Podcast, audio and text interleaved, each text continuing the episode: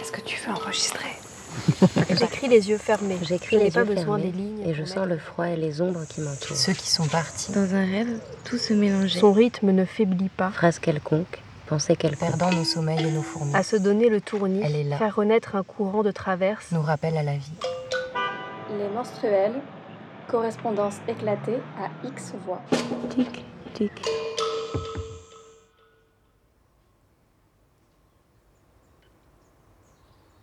Octobre 2022.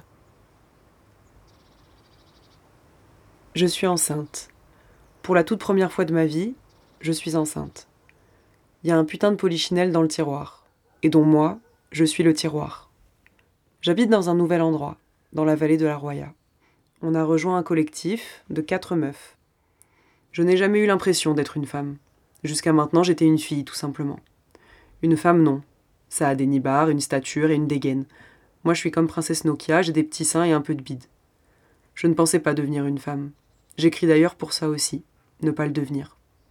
Non pas que je ne sois pas féministe, je suis d'ailleurs même fébliniste et depuis longtemps fléministe. Toujours est-il que ce matin, 7 heures du sbeul, je me réveille. Avec R, nous nous étions dit qu'on se lèverait tôt dans notre tente où il fait froid, ce qu'on a fait. Le réveil sonne et je me lève.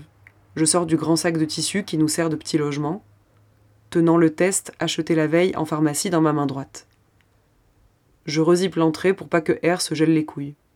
Je me dis que ma porte est une fente et ça me fait doucement rigoler. Le petit matin est très frais, les couleurs sont désaturées, mauve, pâle et verte. On habite sur une oliveraie. Je marche deux secondes, le test en main, trouvant la scène ridicule et me demandant où me foutre. Puis je me décale du sentier. Je m'accroupis dans les fourrés et finalement, une fois le maudit test placé, dégoupillé, j'y accroupisse. J'inonde la zone à inonder, ça gicle en petits jets d'urine sur mes mollets. Ça va prendre plusieurs minutes. Je monte bidouiller du café. Je repasserai voir sur le retour. Je suis très calme, bizarrement. J'observe ce calme, ne sachant pas ce qu'il veut dire. Je fais le thé, puis le café, et R arrive. Le deal était qu'on se rejoigne dans la tente, ou bien qu'il me rejoigne là-haut. Tu sais, j'ai pissé sur le truc. Il dit oui, je sais, je l'ai vu. Il me dit ça en souriant. Je lui dis ah bon, tu l'as vu? Il me dit oui. Je lui dis ok, mais donc alors il y avait une barre, deux barres, il y avait quoi? Il me dit deux. Je lui dis tu te fous de ma gueule? Il me dit non, ça veut dire quoi? Je lui dis ça veut dire que je suis enceinte. Le lendemain, j'ai rendez-vous avec une doc qui est sur Nice. La douce panique d'hier matin m'a amené sur Doctolib et j'ai pris le rendez-vous le plus rapide possible avec une personne habilitée à faire les IVG médicamenteuses. Je suis à trois semaines de grossesse, ce qui n'est pas gros. On prend le kangou, on quitte le terrain, on se gare à la gare des trains. Une fois qu'on arrive à la gare, je prends un ticket à la machine. 10 balles pour faire une heure de train et lentement, je sais pas quel est le projet de la France. C'est l'inflation. Tout le monde fout son salaire en l'air dans son loyer. Faut vendre un rein pour faire un plein et l'essence se met à manquer. Mais les transports aussi maintenant, plus personne peut se les payer. Comme ça, le tableau est complet. On composte nos billets de train et on cherche un spot où s'asseoir. On se pose par terre en bout de quai. Une meuf arrive. Elle pousse une énorme poussette avec plein de sacs de courses dessus. Elle a l'air jeune et épuisée. Elle semble arriver vite, cherchant quelque chose, et dès qu'elle nous voit, elle fonce vers nous. Elle nous dit tout haletante Bonjour, excusez-moi, vous avez cinq minutes ici? On dit Euh, oui, mais moi je vois notre train qui arrive. Bon, il part que dans dix minutes. Oui, oui, on a bien cinq minutes. Je pose mes yeux impudiquement sur le bébé, fort minuscule et endormi, qu'elle transporte dans sa poussette. Je remonte vers le visage de la mère. Elle a le visage tout rond, les cheveux courts et les joues roses. Elle dit Ok, je suis désolée, mais c'est qu'il faut absolument que j'aille aux toilettes. Je vous la laisse cinq minutes, hein, je suis désolée, merci beaucoup. Je fais oui de la tête, mais le stress monte. Je lui dis D'accord, mais vous revenez, hein, sincèrement, faut revenir. Moi, je ne saurais pas quoi en faire. Elle me regarde, zéro jugement, la candeur putain d'incarné, me dit Non, non, mais moi, de toute façon, je ne pourrais pas le laisser. J'aime qu'elle ne soit pas offusquée, mais ça ressemble à une scène de film. Elle file aux chiottes. Je regarde R rester au sol durant tout le temps, fort détendu. Il me regarde avec des yeux ronds et amusés. Moi, je suis tendu comme un tambour. Je me retourne vers le bébé, encore plus minuscule qu'avant. Je regarde ses doigts si minuscules et tout ridés. Je regarde ses ongles. Je dis à R de se lever et de le regarder. Cet embryon développé est insupportablement mignon. Et pourtant si extraterrestre, si effrayant. Je me retourne vers R, lui dis putain mais imagine qu'elle revienne pas. Elle a intérêt à revenir. Je regarde notre train, toujours à quai, et commence à sentir l'angoisse. Hallucinant. Ça ne m'est jamais arrivé qu'on vienne me prêter un bébé. Et c'est pile poil quand je suis enceinte d'un grain de riz que ça m'arrive. L'univers a le sens de l'humour. Je dois dégager des hormones. La peur me reprend. Je guette vers le couloir sombre où s'est engouffrée la maman, soi-disant pour aller pisser, mais en fait c'est super fréquent, ça arrive souvent ces histoires. Les parents les jettent, les enfants, ça coûte trop cher et ça rend fou. Comment pourrais-je la juger, moi qui suis en route pour l'enlever, ce putain de potentiel bébé? Je comprends très bien qu'on ait la flemme, qu'on dise bah non, finalement, très peu pour moi. Et elle le sait que je le comprends. Ça doit être marqué sur ma gueule que je le comprends. Il y en a des tas d'histoires sordides comme celle-là. Je pense déjà aux faits divers. Elle a abandonné l'enfant, elle l'a filé à deux zonards sur un quai de gare. Yel l'ont gardé, l'ont élevé dans une communauté, et la DAS l'a jamais trouvé. Je pourrais pas l'amener à la DAS. C'est impossible, c'est dégueulasse. Alors je fais quoi? Qu'est-ce que je fais si elle revient pas? On le garderait? Jamais de la vie. Je vais pas à ce putain de rendez-vous pour finalement faire la récup d'un Moïse de TER. Et pourtant, les institutions, je lui souhaite pas. Que faut-il faire? Je me retourne et elle revient. Je la vois qui réapparaît. La moins pire des institutions, une maman de chair et d'os. Ma machine mentale refroidit à mesure que les spéculatives responsabilités qui m'assaillaient se transfèrent à nouveau sur l'innocente coupable, la mère de l'enfant. Elle dit merci, hein, désolé. Je lui dis non, mais pas de quoi. Tu prends ce train aussi? Elle dit non, non, non, non, pas du tout. Désolé, j'ai dû vous mettre super en retard. On lui dit non, non, mais pas de souci, t'inquiète pas, on doit y aller. Et on commence à trottiner vers notre train qui va partir. Je lui dis au revoir. Elle dit vous êtes de la vallée? On crie qu'on vient de s'installer, qu'on est à Breil. Elle dit moi aussi, j'arrive juste. Je suis à la brigue, je m'appelle Rita. Et vous? R dit R, et moi je crie Leila, enchantée. On monte dans le TER et il part. «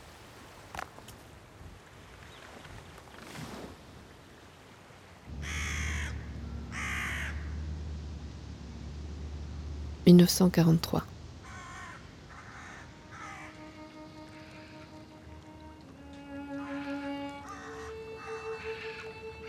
Dans la quête désespérée d'être débarrassé, il fallait tout essayer.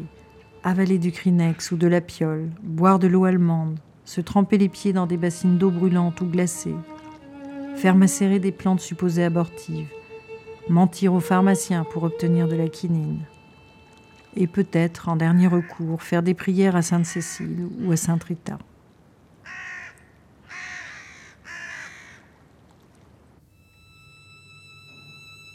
Le 9 juin 1943, devant un parterre de vieillards acquis au maréchal, le procès a lieu. C'est au palais de justice, dans une salle appelée le Petit Odéon, que siège le tribunal d'État. Le procès n'a duré que quelques heures. Marie-Louise Giraud est d'abord acquittée d'homicide involontaire suite à la mort d'une de ses clientes.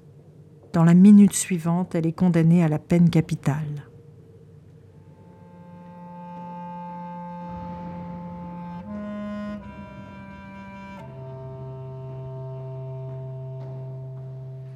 Augustine Cosnefroy, la batteuse de cartes, a été condamnée à 10 ans de réclusion et 6 000 francs d'amende. Jeanne Truffert, l'entremetteuse, a été condamnée à 8 ans de travaux forcés et 8 000 francs d'amende. La femme, connue sous le nom de femme au parapluie, n'a jamais été identifiée. La femme l'oiseau, dite Bécassine, la femme l'amour, la femme Léonard, la fille avec un œil un peu drôle et toutes celles qui furent interrogées, ont purgé des peines de quelques mois à la prison de Cherbourg.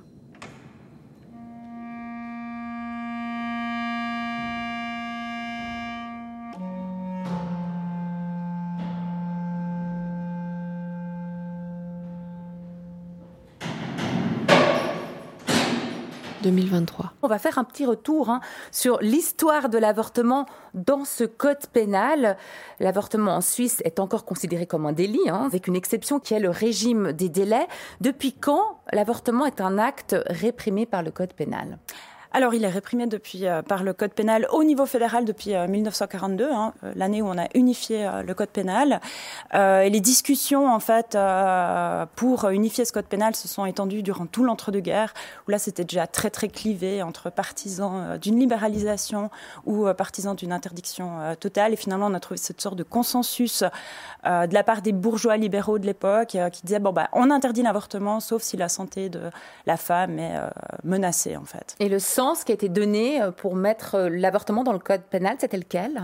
Alors, ce qui est intéressant à l'époque, c'est qu'on est ben, dans un moment de très grand clivage entre gauche-droite. Donc, vous avez d'un côté les communistes euh, qui veulent, dans les années 20-30, libéraliser complètement comme en Union soviétique. Les socialistes aimeraient pas forcément libéraliser totalement, mais dire qu'il y a des indications sociales aussi, économiques ou eugéniques aussi. les catholiques conservateurs sont complètement contre l'avortement. et ça, dans un contexte où on craint, surtout à droite, une dépopulation. Et donc, on veut inciter les femmes suisses à faire euh, plus d'enfants. Ah.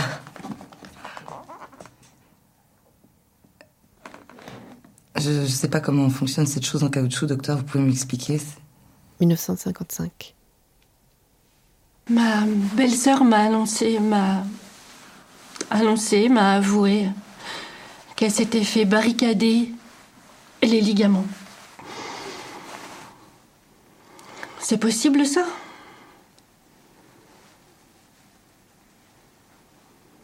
Mon fiancé. Mon fiancé est très à cheval sur la question de la pureté. Est-ce que. Est-ce que ça repousse?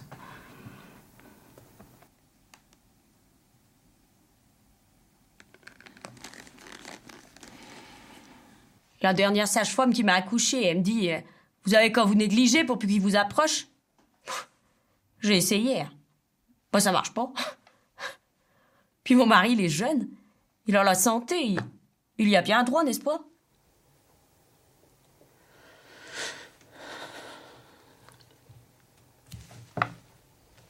Je vais le garder, ce petit bâtard.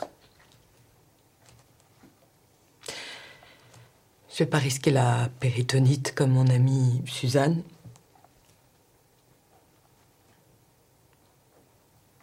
Vous connaissez. Vous ne connaîtriez pas une bonne clinique en Suisse S'il vous plaît. 1955, page 32. 4. Fréquence des avortements. Au niveau individuel, on rapporte des fréquences variables. En Nouvelle-Irlande et à Lavangay, les jeunes filles de 16 à 17 ans admettent avoir avorté 3 à 5 fois. À Formosa, où les femmes avortent toute leur grossesse avant d'avoir atteint l'âge de 34 ou 37 ans, certaines femmes ont pu recourir à plus d'une quinzaine d'avortements. Les coutumes peuvent donner des indications précises sur la fréquence des avortements, bien que ces données ne soient pas quantitatives. Par exemple, la coutume consistant chez les Wichi à avorter systématiquement la première grossesse permet de déduire le nombre d'avortements du nombre de premiers-nés.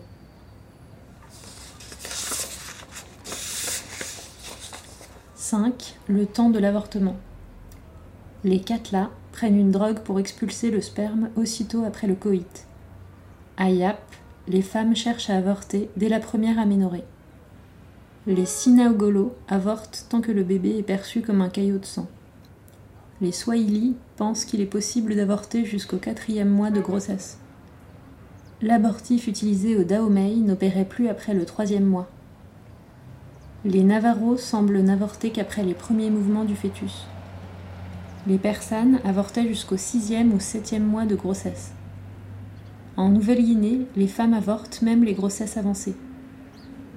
Les Aonaga avortent jusqu'au dernier jour avant l'accouchement.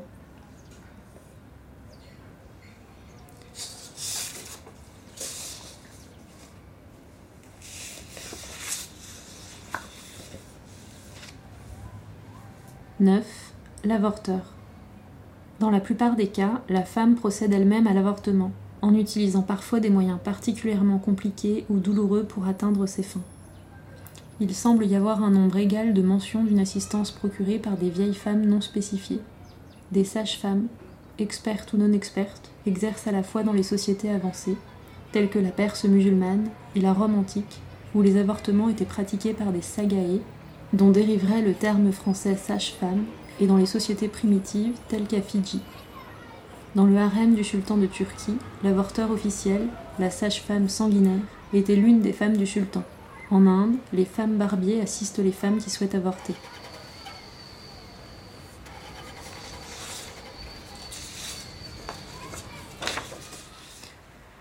En Grèce, Hippocrate défendit aux médecins de pratiquer l'avortement, mais prit en pitié une harpiste enceinte et lui prescrit des exercices à cette fin.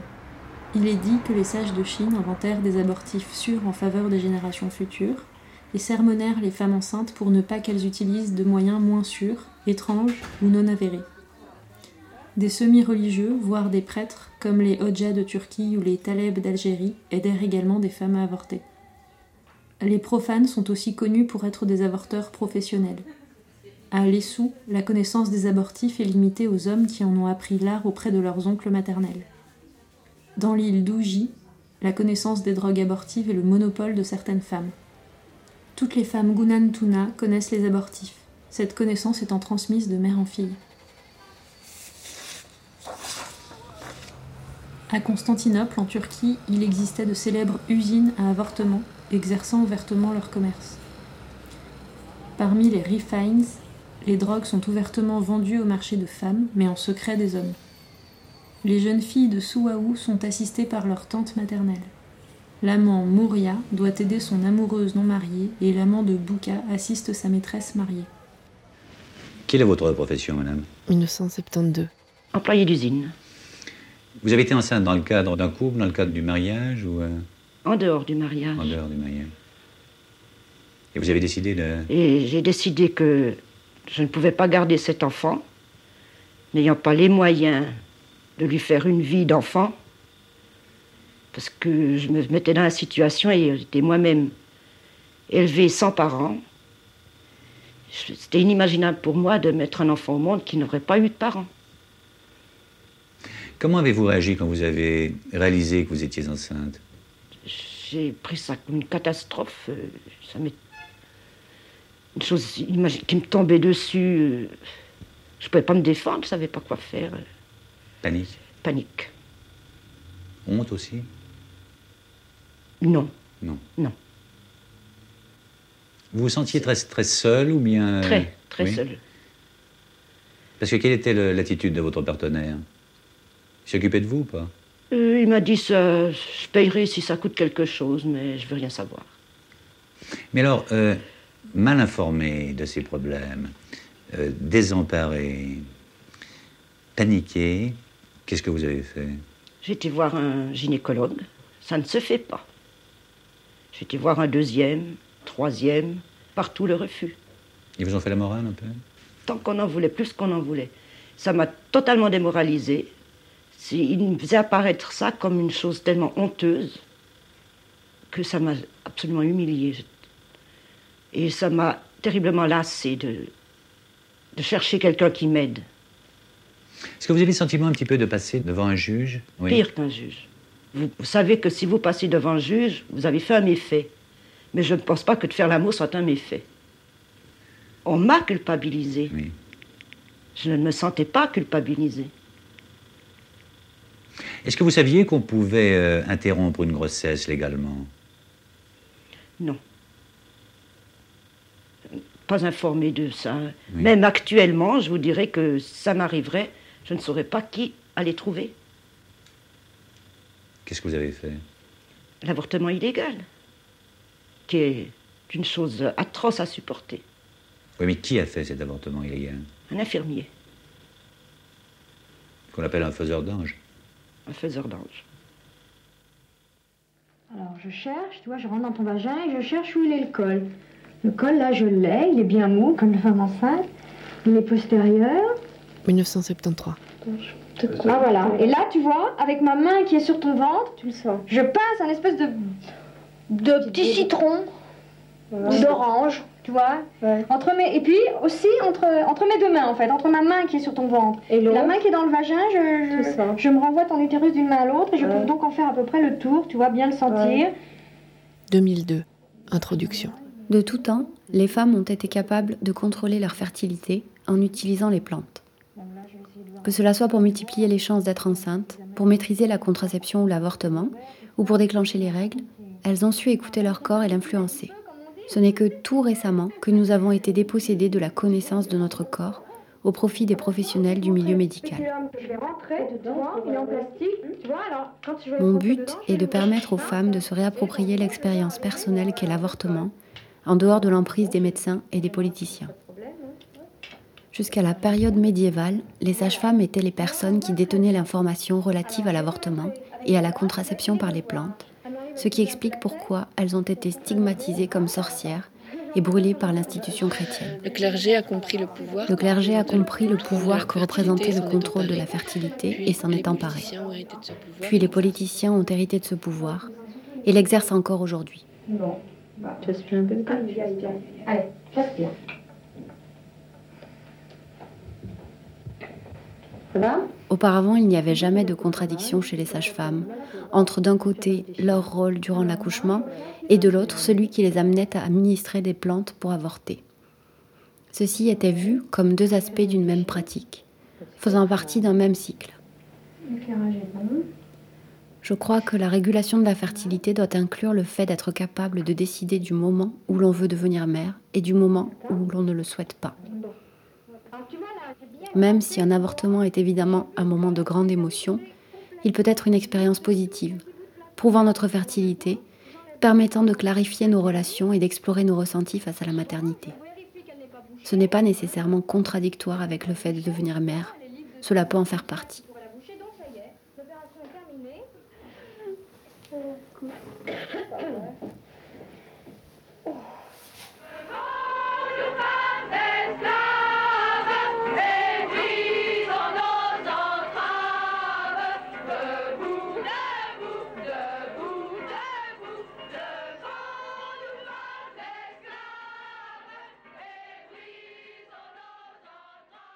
Allez, et bien du coup, c'est parti. Est-ce que tu veux bien commencer en présentant en quoi consiste ton activité? Alors moi, je suis écoutante pour euh, le numéro vert sexualité, contraception, avortement. Un numéro donc national subventionné par l'État, mais qui est donc pris en charge par les militants du planning familial et euh, qui a pour but d'informer et d'orienter les personnes sur les questions de sexualité, de contraception, d'avortement et de violence aussi. En gros, c'est euh, ce que fait déjà le planning en accueil physique dans ses locaux, euh, mais là, euh, au téléphone. Mais peut-être qu'il faut revenir sur ce que c'est le planning familial. Ce sont des associations locales qui se montent par département, mais c'est d'abord un mouvement, un mouvement national qui existe depuis 1975 avec la loi Veil qui a légalisé le droit à l'avortement. 1974.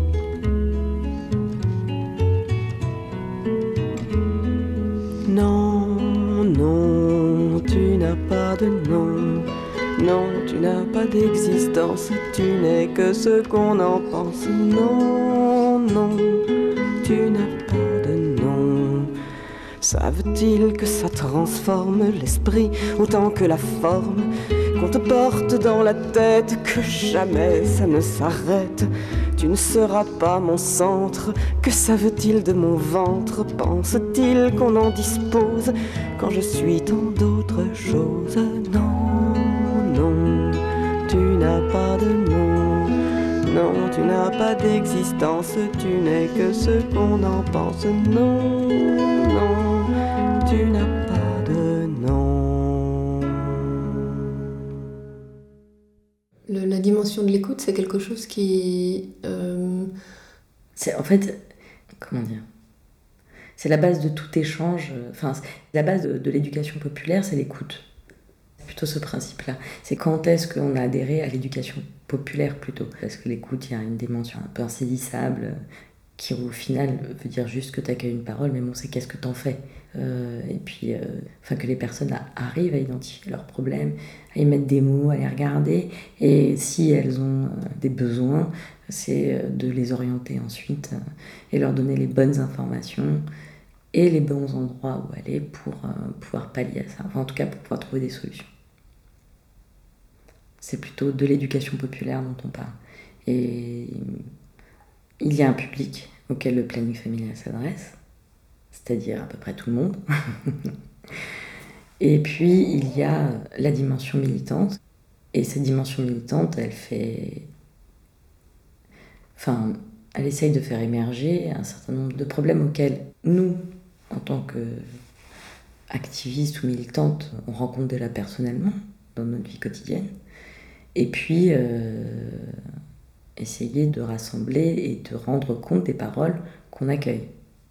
Et à partir de là, construire des plaidoyers pour, euh, disons, les soumettre à la société, en gros, quoi. Les gens qui constituent cette société, et puis il y a les dirigeants, il y a les décideurs, euh, à qui on demande des moyens ou le changement des lois face aux choses qu'on rencontre qui posent problème, quoi. on n'est pas satisfait, ou qui est générateur de violence, ou, que les gens subissent, ou que nous-mêmes on subit en tant que personne. C'est aussi ça nous concerne. Moi, je suis à la Fédération Île-de-France, et dans mon groupe, euh, les problèmes qu'on rencontre, nous, on les partage. Et ce n'est pas que euh, les problèmes qu'on écoute, c'est aussi euh, nos conditions de vie, c'est aussi des choses, notre expérience par rapport à l'accès aux soins, c'est notre expérience dans le travail. Euh, voilà. Donc toi, tu passes euh, quelques heures par semaine en tant qu'écoutante. Et peut-être tu peux en dire un tout petit peu sur le type d'appel que tu peux avoir?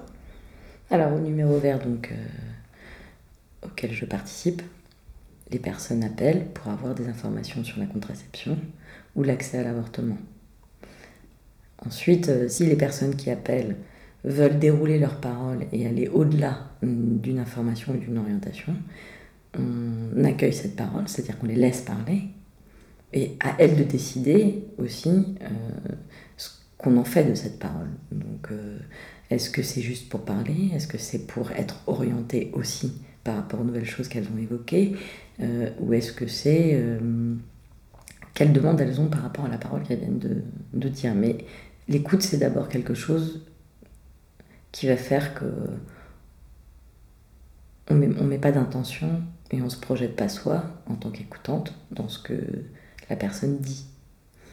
On s'extrait. On s'extrait, on se, on se pose pas en tant que toi. Pas disons que voilà, la question de la réception de la parole, elle se pose euh, à partir du moment où Bon, après, ce qui est compliqué, enfin, quand tu écoutes, euh, en écoute active, donc lorsque quelqu'un appelle et que tu l'écoutes parler, ton intervention à l'intérieur de la parole qu'elle donne, qu'il ou elle donne, euh, est limitée. Tu ne peux pas intervenir, euh, si ce n'est lorsque tu fais face à des histoires de violence, identifier les violences à un moment donné et rassurer les gens en leur disant que elles ont appelé au bon endroit surtout et qu'elles ont bien fait de parler.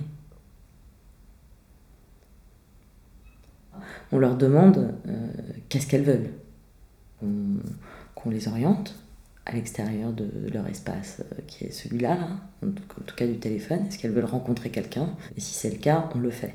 Mais si elles nous disent non, non, c'est juste parce que j'avais besoin de le dire, on leur dit qu'elles peuvent rappeler surtout. Mhm. Et que cet espace-là reste ouvert à leur, à leur parole.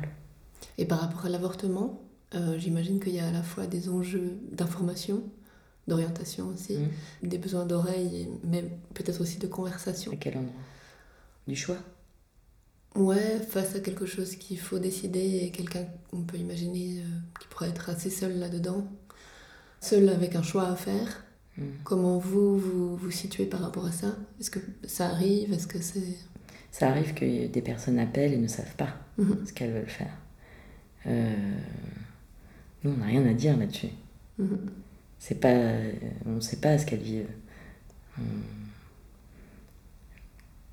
Là, euh, c'est déjà qu'elles puissent poser cette parole et ce doute. Et une fois qu'elles ont posé ce doute, c'est elles de voir euh, où elles en sont, quoi. Et euh, si elles nous disent qu'elles ont un doute, qu'elles savent pas quoi faire, ou qu'elles nous demandent qu'est-ce qu'elles doivent faire, ça, c'est des questions auxquelles on ne peut pas répondre. C'est pas notre histoire. Mais par contre, on peut les aider à essayer d'identifier exactement leur questionnement, peut-être en leur demandant de reformuler. Par exemple, euh, bah, si vous avez des difficultés à prendre une décision, euh, on va vers le pour, on va vers le contre avec elles. On leur demande comment vous vous projetez euh, dans le fait de, prendre la décision d'avorter et comment vous vous projetez dans le fait de garder une grossesse. Leur dire vous allez peut-être regretter par exemple quelque chose. Si on disait ça ce serait terrible. Et on se conforme on revient beaucoup sur euh, la manière dont on travaille, euh, sur les situations qu'on rencontre et euh, on les partage entre nous, entre écoutantes et euh, entre militantes aussi. Et à partir de là, on essaye d'identifier ensemble quel problème on rencontre, nous en tant que personnes qui écoutent, pour interroger nos limites, pour pouvoir non pas faire au mieux, mais en tout cas être au plus près d'une demande des personnes qui appellent, en l'occurrence, ou qu'on accueille. Alors là, j'ai pas la prétention de dire qu'on est super et que, euh, et que c'est parfait. Non, et c'est parce que c'est pas parfait, et heureusement, que euh, on arrive à, travailler et à regarder les problèmes, à, les identifier, à les regarder. Bon, et puis vous êtes aussi des personnes, euh, chacune et chacun particulier, particulière, et du coup, toutes les écoutes sont aussi propres à chacun. Tout à fait, oui. Mais lorsque je disais ça aussi, c'est que je fais référence aussi à... En France, il y a un autre numéro qui existe sur le site ivg.net. C'est un numéro qui est animé euh, par des groupes qui n'ont pas de subvention publique et surtout qui sont animés par des personnes plutôt réactionnaires d'extrême droite catholique, enfin qui sont contre l'avortement. Et contre la contraception. Ces personnes-là ne font pas d'information. Il est arrivé que euh, des personnes nous appellent juste après être tombées euh, sur ce numéro de téléphone et qui nous disent Je suis tombée sur votre collègue. Euh, j'ai pas compris ce qui s'est passé, elle m'a jugé, elle veut que je garde l'enfant, ou des personnes complètement traumatisées, en larmes, qui ne se sont pas senties écoutées et qui le savent et qui le ressentent, et qui se sont senties jugées aussi, et qui le ressentent. Donc à partir de là, euh, bon, on comprend que euh, le travail que font les personnes d'IVG.net n'est pas celui qu'on fait. Elles sont dans, dans une intention dans leur propre intention, qui est que, euh, puisqu'elles sont, sont contre l'avortement, euh, supposerait que les personnes qui veulent avorter se trompent et pourraient garder la grossesse. Et que le choix qu'elles font n'est pas le bon. Leur démarche est nocive, quoi. leur démarche a des vraies conséquences sur, euh, sur l'état psychique des gens, au-delà de ça, mais aussi des conséquences euh, concrètes.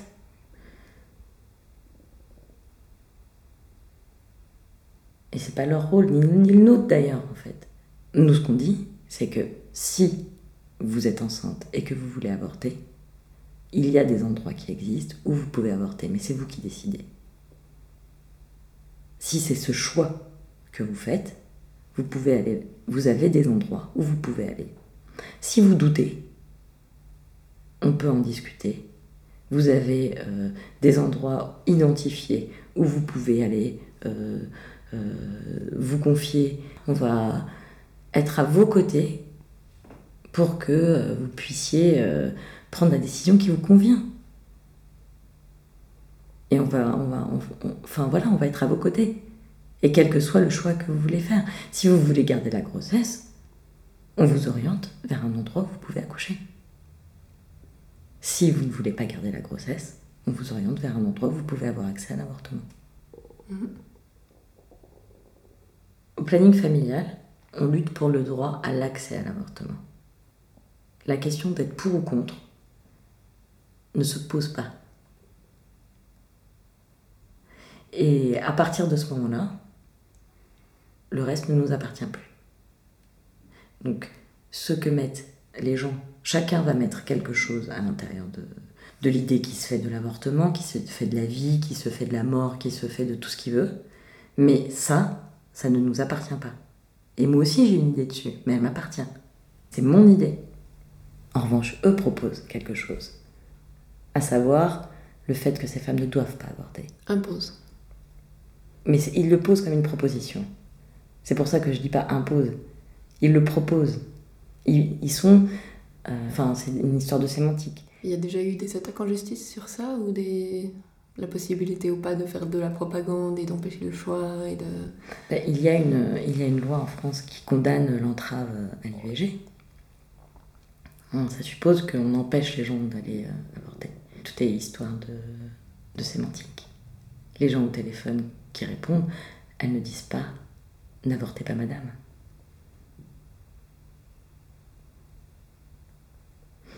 Après, euh, bon, Là, on parle d'IVG.net, et surtout c'est un lobby. Là, on est euh, dans de l'idéologie ferme euh, et, euh, et, politique. C'est aussi de la religion politique. Enfin, elles, font un travail. Ces personnes font un travail de propagande, elles mettent les moyens. C'est pas. Voilà. 2018. Les organisations anti-choix au niveau européen sont bien organisées. Euh, un de leurs réseaux est intitulé Agenda Europe. Nous savons qu'ils se réunissent euh, chaque année depuis au moins 2013. Euh, c'est un réseau qui regroupe entre 100 et 150 personnes et organisations d'une trentaine de pays et qui développe un agenda commun pour, comme ils le disent, restaurer l'ordre naturel. C'est un agenda très ambitieux qui vise à réduire les droits humains en matière de procréation et de sexualité. Euh, c'est un agenda très extrémiste euh, qui aborde les questions d'IVG. Euh, aussi, ils sont contre le mariage pour tous. Ils vont même jusqu'à vouloir interdire l'accès à la contraception, voire même abroger les lois qui autorisent le divorce. Donc ça, c'est une partie de leur agenda commun.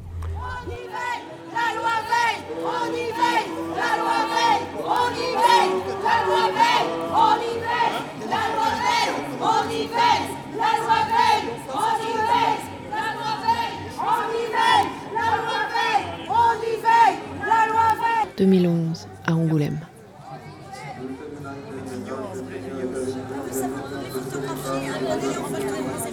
Ils sont mythiques, hein, hein Ils sont mythiques. Ah, c'est incroyable.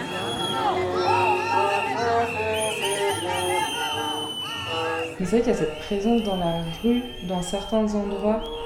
Et euh, moi, j'ai grandi dans, dans la banlieue ouest de Paris. Et ma maison, elle était entre une, euh, une église euh, catholique intégriste et euh, je sais pas trop ce que c'était, mais un centre rattaché à cette église. Du coup, c'était un peu le point de passage entre les deux. Mhm. Et dans ma rue, tout le temps, il y avait des autocollants anti-avortement, mais vraiment le truc cliché, quoi, de la, de la petite photo du fœtus qui dit s'il te plaît, ne me tue pas. Enfin, mhm avec aussi euh, les trucs nationalistes, euh, Action française, euh, royalistes. ils alternaient un petit peu les autocollants. les tribunes, Et et t'as vraiment des endroits où tu la sens, cette présence-là, que t'as pas du tout dans à peu près tous les autres endroits où j'ai habité dans ma vie. Mhm. Mais là, il y avait ce truc-là où, sur mon chemin pour aller au planning, quand j'y bossais après, c'était des trucs accrochés aux fenêtres. Et, 2022, avant-propos page 11. Quand j'ai avorté, j'ai su très vite que j'allais avoir envie et besoin d'écrire sur tout ce qui s'était passé, tout ce qui se passait encore. Il m'a fallu du temps pour comprendre ce que j'avais entre les mains. Un récit personnel traversé de réflexions, et ce que je ne pouvais pas faire, prendre un livre pour un journal intime. Ça n'a pas été facile parce que l'avortement, c'était pour moi précisément ce fil du rasoir tant d'intimité, tant d'émotion, à la portée éminemment politique. Au début de mon travail sur ce texte, seulement quelques mois après mon IVG, j'étais furieuse. Furieuse d'être aussi malheureuse et aussi seule. Je pensais que ma solitude était le résultat du caractère unique de ma situation, que personne d'autre que moi n'avait vécu ce que j'avais vécu, et qu'il n'y avait pas de place pour mon vécu je trouvais les discours sur l'avortement incroyablement binaires. Mon ventre se soulevait quand je voyais passer les campagnes anti-choix, et mon cœur se serrait quand je pensais aux témoignages rassemblés par les féministes pour les contrebalancer. Rien de tout cela n'était vrai, me disais-je, drapé dans ma douleur. Je voulais qu'on parle plus honnêtement de l'avortement. J'étais trompée par cette solitude à crever dans laquelle j'avais tant peiné à naviguer. Plusieurs mois plus tard, j'ai compris qu'avant de parler plus vrai, il faut d'abord, encore, qu'on parle plus fort. Encore aujourd'hui, personne ne veut entendre les avortés. Ce qui se passe dans nos ventres et dans nos têtes quand on choisit de ne plus être enceinte, c'est encore trop sale, trop glauque et trop honteux. Il faudrait qu'on se taise à jamais, mais ce n'est plus très tendance de dire aux femmes de la fermer. Alors s'il faut vraiment qu'on l'ouvre, voilà ce qu'on nous autorise. Parlez à voix basse, les yeux rivés au sol et sans trop entrer dans les détails, je vous prie. J'étais féministe avant d'avorter. J'ai mis longtemps à m'expliquer ce qui s'était passé quand je ne guérissais pas de la douleur d'avoir avorté et que je m'étais sentie obligée de dire Je vais bien, merci. Je n'allais pas bien, mais on ne dit pas ça, malheureuse. On ne dit pas, dans un monde où tant de femmes ne peuvent toujours pas avorter librement, dans un monde où à chaque instant on sait que ce droit peut nous être retiré, qu'on a avorté et que, bof, franchement, c'est pas quelque chose qu'à choisir on referait. Quand je disais je vais bien, merci, alors qu'à l'intérieur j'avais envie de pleurer, c'était la loi du silence qui faisait régner son tabou. Le silence qu'on impose aux femmes qui font ce qu'elles veulent. Je ne voulais pas donner du grain à moudre aux méchants, je voulais être digne de ce droit durement acquis, toujours remis en question. J'ai mis du temps à comprendre que ce n'était pas le féminisme qui me poussait à agir ainsi. L'injonction n'était pas celle d'aller bien, mais celle, profondément patriarcale, de rentrer dans une seule case et de ne pas en déborder. Parce que pour l'avortement, comme pour tant d'autres sujets qui touchent aux minorités opprimées, il n'y a pas de place pour notre complexité. Quoi de mieux pour rendre hommage aux femmes qui ont lutté pour le droit à l'IVG, celles qui luttent encore à travers le monde, celles qui ont souffert de son illégalité, celles qui souffrent encore de ses limitations, que de continuer à en parler? Je suis féministe, mais je n'ai jamais eu à me battre pour l'avortement. J'ai donc, je crois, grandi en pensant qu'ici, du moins, c'était presque un non-sujet. Un droit comme un autre, une procédure banale. En fait, c'est tout le contraire. C'est encore un sujet qui cristallise l'incompréhension, la haine et la solitude. J'écris mon histoire pour combattre cette solitude, pour participer au cœur des voix sur l'avortement. J'écris pour la jeune femme que j'étais quand j'avais tapé témoignage IVG dans un moteur de recherche, et pour celle qui fera la même chose aujourd'hui, qui tombera elle aussi sur un site de propagande anti-choix déguisé, avant d'accéder à des informations objectives, médicales et honnêtes. J'ai mis tellement de temps à parler de mon avortement, la tête haute et à d'autres femmes, tellement de temps à reconnaître mes sœurs dans cette expérience de vie. J'écris pour dire tout ce que le poids du tabou m'a empêché de comprendre, faisant traîner le processus de ma guérison. «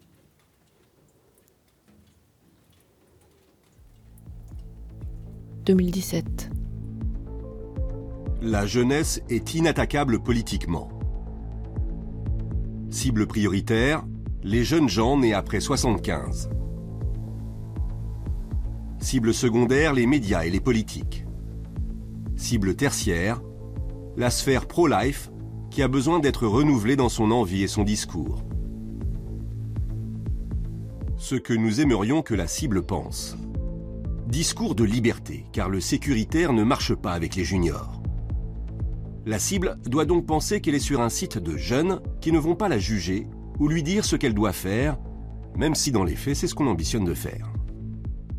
Du coup, cette réflexion dans les assos qui bossent pour la défense de l'avortement et du droit à l'avortement, de dire, bah, ok, ils sont hyper forts en com, euh, et quels moyens nous on se donne pour parler au-delà de nos cercles de convaincus et de concernés et euh, et en fait, globalement, l'avortement, c'est un truc dont la grande majorité des gens se foutent un peu tant qu'ils n'y sont pas confrontés, quoi. Du coup, ceux qui vont réussir à crier le plus fort là-dessus vont aussi se faire euh, entendre.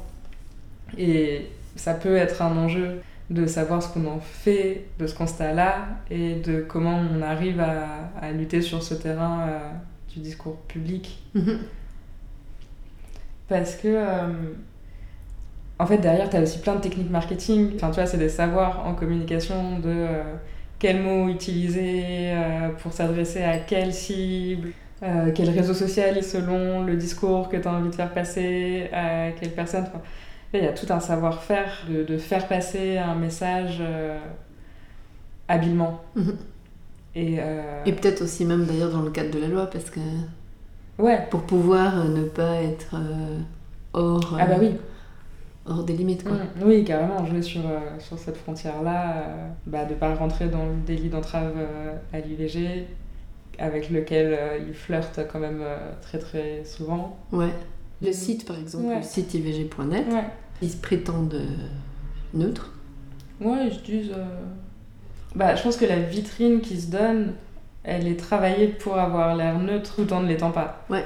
Parce qu'ils mettent en avant euh, quand même beaucoup de trucs sur. euh, D'un côté, le traumatisme que c'est de l'avortement, en mettant en avant des témoignages euh, qui sont peut-être tout à fait vrais, mais euh, qui représentent pas la, la diversité de ce que ça peut être Mhm. le vécu d'avortement. Et de l'autre côté, ils mettent très fort l'accent sur euh, ça peut être génial, euh, il y a des solutions, il y a des aides pour vous, tout ça. Mais en fait, dès que tu les appelles, euh, ça, ça, ça tient plus, quoi, ce truc de, de neutralité. Enfin, c'est vraiment des pratiques euh, hyper euh, agressives. quoi. Mhm. Dans, les, quoi. dans les réponses enfin, Ouais, dans les réponses, Dans euh, l'interaction qu'ils mettent en place. font, ouais. Ouais. Moi, je me rends pas compte en fait à quel point ça grossit ces groupes de dissuasion, de, de lobbying, etc. Ou alors si c'est Mm. une sorte de truc stagnant, tu vois, qui, qui est là et qui est un peu, on continue depuis un certain temps sans doute. Ouais. À quel point on doit être aussi inquiète euh, sur. euh, c'est pernicieux parce qu'en plus, étant donné que c'est pas Mm. très franc dans la présence, que ça se distille partout et que, en fait, euh, bah, comme tout, c'est aussi quelque chose qui circule dans, Ouais. dans les discours euh, publics, euh, de, enfin Mm. populaires quoi, mais. Ouais, ouais. Puis en plus, au niveau du droit, si on s'en arrête à ce niveau-là, ça progresse dans l'allongement des délais pour avoir recours à l'IVG. Dans la décriminalisation Dans la décriminalisation. euh, en France, il y a la constitutionnalisation. Euh, ça, c'est en cours.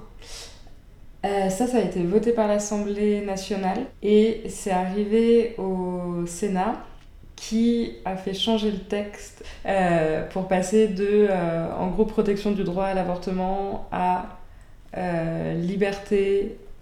Enfin, l'État doit, garan- doit euh, offrir les conditions d'une liberté d'avortement, Mhm.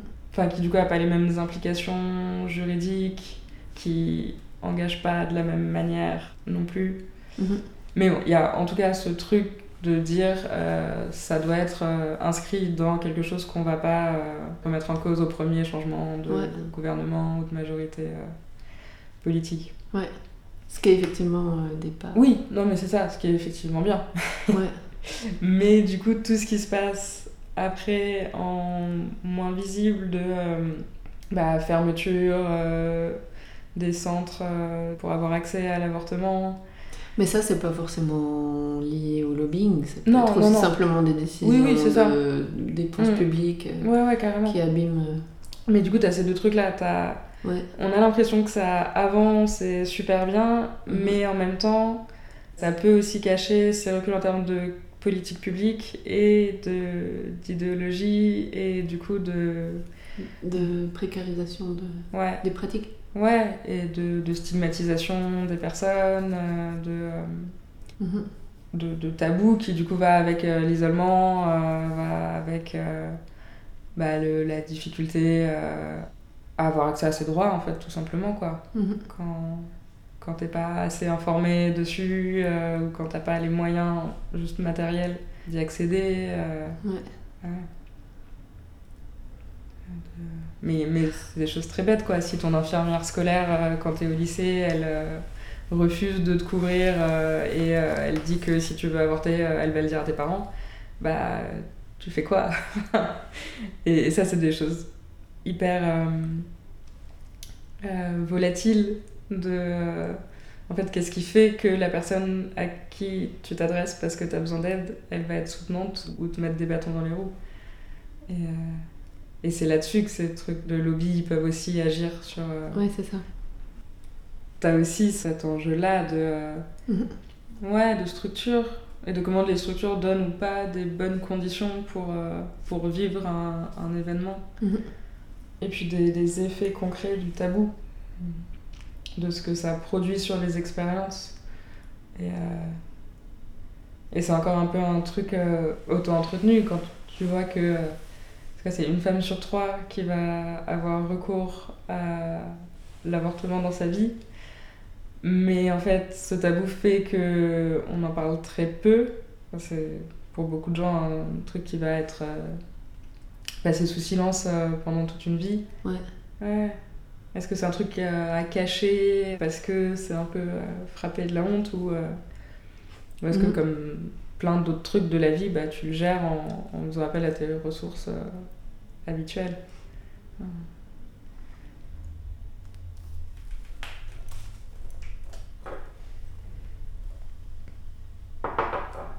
Quand une femme n'a pas accès à l'avortement ou n'a plus accès à l'avortement, notamment à cause des délais, et qu'elle veut avorter, elle fera tout pour pouvoir avorter. Et donc elle met en danger sa vie. Il est arrivé que des femmes qui soient hors délai, c'est-à-dire hors délai légaux, en France tu peux avorter jusqu'à 16 semaines d'aménorrhée, 14 semaines de grossesse. Euh, en Hollande, tu peux avorter jusqu'à 22 semaines d'aménorrhée, euh, 20 semaines de grossesse et en Angleterre jusqu'à 24, je semaines d'aménorrhée. Du coup, les personnes en France qui ont euh, dépassé les délais d'avortement euh, ne peuvent plus avorter en France.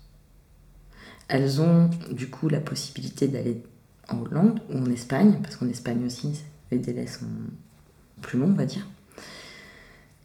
À partir de là, il faut qu'elles aient les moyens de se payer l'intervention qui est une intervention chirurgicale. Elles ont les moyens d'y aller en car, en train, en voiture. Et surtout, elles ont les bons papiers, parce qu'il y a une frontière, même si c'est Schengen. Tout ça, ça compte. Pour celles qui peuvent le faire, déjà, tu as l'impression d'avoir fait quelque chose d'illégal, parce que tu sais pas légal en France, donc c'est euh, enfin, c'est lourd. Voilà, c'est pas euh, du jour au lendemain, si tu travailles, hein, c'est pas simple euh, d'aller euh, d'aller à l'autre bout, dans un autre pays, voilà, pour, pour avorter. En plus, tu te dis c'est la Hollande ou l'Espagne, tu parles pas la langue, tu y passes la journée, enfin, je veux dire, c'est quand même. Mais bon, elles le font. Elles le font. Euh, les personnes qui n'ont pas accès, donc qui n'ont pas d'argent, qui n'ont pas de papier, euh, qui n'ont pas le temps, qui ont des enfants déjà à charge, par exemple, qui ont un travail qu'elles ne peuvent pas quitter, et, ou alors qui font ça dans le secret, qui ne peuvent pas s'absenter deux ou trois jours euh, pour pouvoir aller avorter. Et donc du coup, je voulais en revenir à ça, c'est que dans les paroles que moi, en tout cas, j'ai recueillies au téléphone, dans des formes aussi un peu de désespoir, parce que les gens sont, les femmes sont complètement euh, submergées par ce qui leur arrive. Elles viennent d'apprendre qu'elles sont enceintes ou elles n'ont pas eu accès à l'avortement et elles se rendent compte qu'elles sont plus dans les délais. Donc je te laisse imaginer l'angoisse.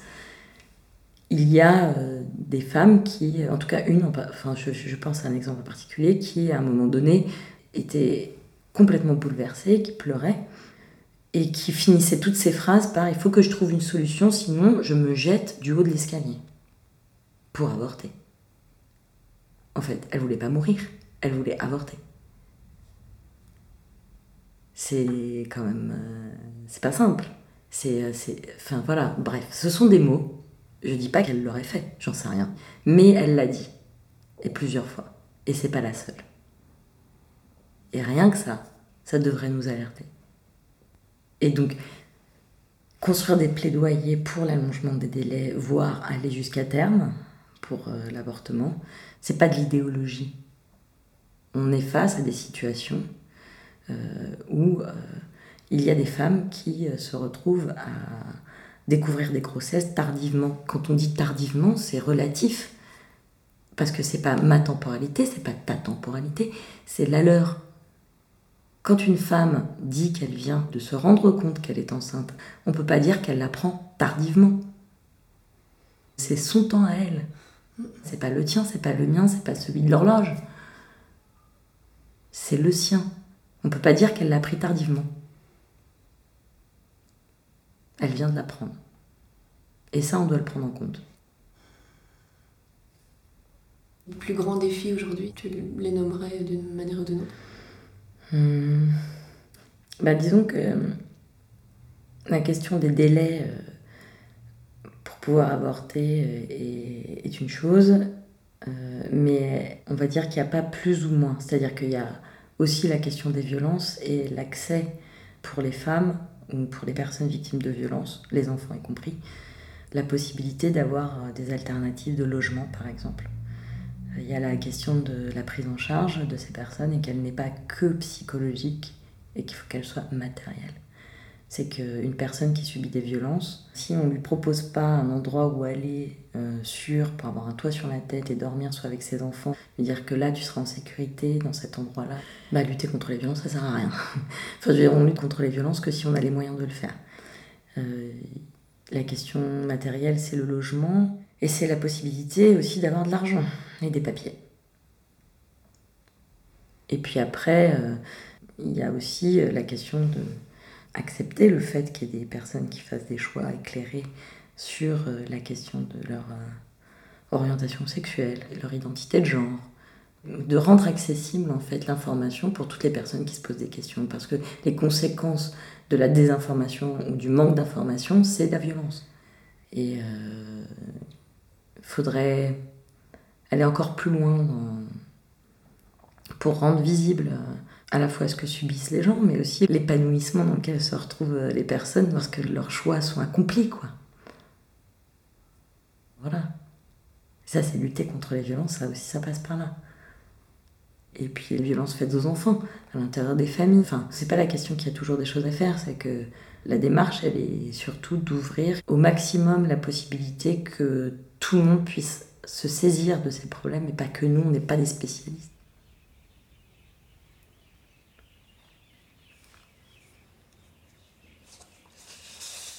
1955, page 19.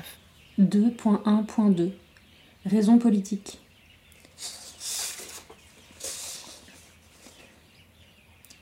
Conquête. Les Antilles et Guam, deux territoires anciennement dominés par l'Espagne, se distinguent tristement par le fait que les femmes indigènes y avortèrent pour éviter à leurs enfants le joug étranger, les maltraitances et l'esclavage. Ces avortements en masse allaient de pair avec d'innombrables suicides. À Fidji, les jeunes filles christianisées avortent pour ne pas être exclues de l'Église. Par ailleurs, la colonisation du détroit de Torres provoqua des changements économiques qui aboutirent à la baisse des avortements.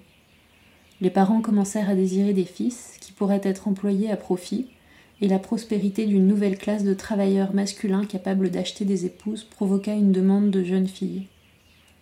L'interdiction de l'infanticide à Samoa et sur les îles de la Société par les autorités blanches eut pour effet d'augmenter le nombre d'avortements.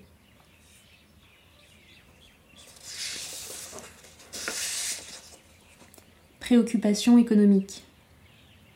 Les habitants des îles Gilbert avortaient car leur sol était stérile. Parfois, les femmes avortent durant leurs premières années de mariage.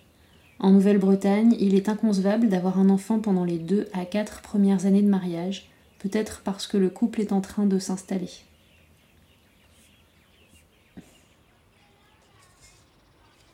C'est long, ça me saoule, j'ai mal partout, au dos surtout. Ça monte en plus. Je ne quitte quasiment pas les yeux du GPS de mon portable. Je suis arrivée, bien fatiguée devant la plaque échographe. Sur Doctolib, il y avait écrit médecin généraliste. Ok, bon, ça semble quand même mieux pour pratiquer une IVG. Une gamine marche devant moi, semble très bien connaître le lieu. J'entre avec elle. Elle rentre sûrement du collège. Je me demande si c'est la fille de l'échographe. Et j'ai super envie de pisser.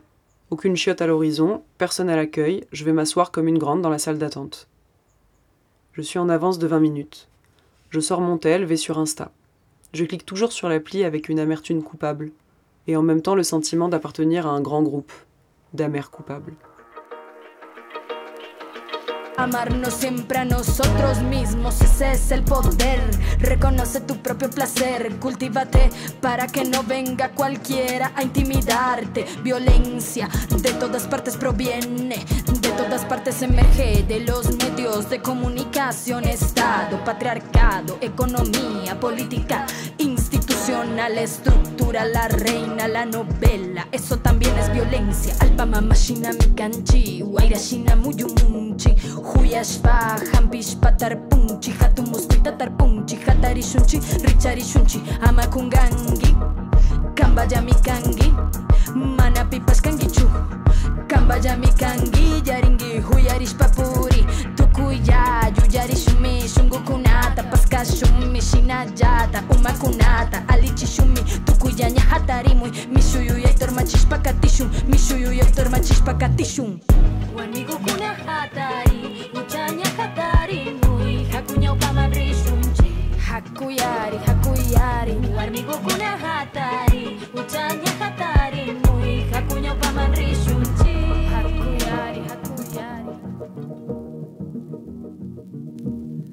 Merci. Pas de rien. Merci beaucoup. Ascendance, une émission réalisée avec les menstruels. Les menstruels, correspondance éclatée à X voix. Tic, tic. Mars 2023.